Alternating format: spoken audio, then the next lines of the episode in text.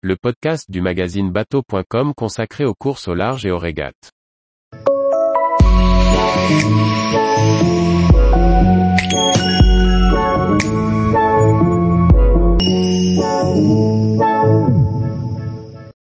Justine Métro, partager les entraînements fait progresser plus vite. Par Maxime le Riche. Justine Métro vient de prendre la barre d'un des IMOCA les plus performants du moment, en vue de s'aligner sur le Vendée Globe 2024. Mais avant cela, elle va prendre le départ de sa première route du Rhum en 2022. Nous nous sommes entretenus avec elle juste avant qu'elle ne largue les amarres pour la cité Malouine.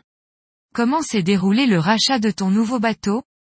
Grâce au soutien de Teamwork, qui me suit depuis mes débuts en mini en 2012, nous avons acquis l'ancien Charal, qui était skip PE accent aigu par Jérémy Bayou.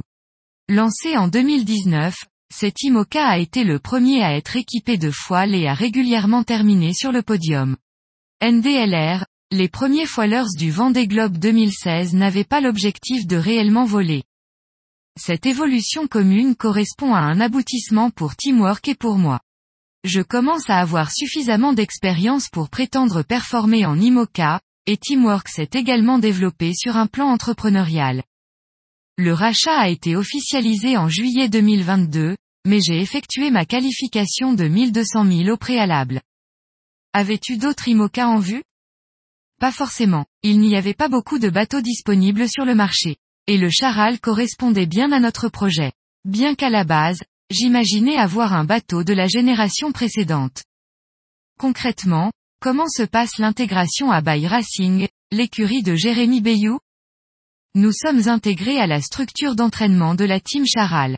Nous partageons les mêmes locaux et toute l'infrastructure d'entraînement. Chaque bateau a ses techniciens attitrés, mais ceux-ci peuvent être rattachés à une des équipes en fonction des besoins.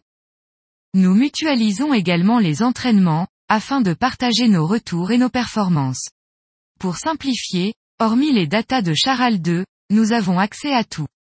C'est un avantage pour les deux équipes, et apporte une grosse valeur ajoutée à nos teams respectifs. Grâce au partage d'entraînement, on progresse plus vite et on partage nos réflexions sur la performance. Quelles modifications as-tu apportées sur ton nouveau bateau? En raison de l'engagement et du savoir-faire de la team Charal, nous avons récupéré un voilier hyper fiabilisé. Je veux d'abord prendre mes marques et accumuler des milles avant de procéder à des modifications. Notre timing était un peu short pour se lancer dans un gros chantier. La priorité était de naviguer dès que possible. Franck Camas a déclaré que tu avais le potentiel pour gagner la route du Rhum.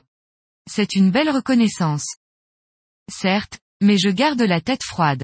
Le plateau sera exceptionnel sur cette route du Rhum. Mon objectif est avant tout le prochain Vendée Globe, mais également de réaliser une belle perf sur le route du Rhum.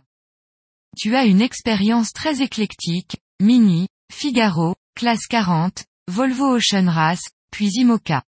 Quelle est la plus bénéfique sur ton nouveau projet? Mes navigations avec la Team Eleven Sour ont été très riches, notamment grâce à ma collaboration avec Simon Fisher. On a également eu le soutien de Pascal Bidégory, qui est un excellent performé, et qui m'a appris à faire fonctionner ce type de bateau. J'ai appris grâce à une super équipe à tirer le meilleur de ces machines complexes. Le lac Léman est un laboratoire de bateaux à foile. Ta culture et ton expérience lémanique ont-elles eu une influence sur ton appréhension du foil auturier? Pas forcément, car je suis parti de Genève au moment où le foil a commencé à s'y développer. En loisir, je pratique le wing foil, qui est un excellent support pour continuer à voler tout développant une bonne condition physique. La compréhension d'un support est valable pour tous les autres, toutes les expériences sont complémentaires. Tous les jours, retrouvez l'actualité nautique sur le site bateau.com. Et n'oubliez pas de laisser 5 étoiles sur votre logiciel de podcast.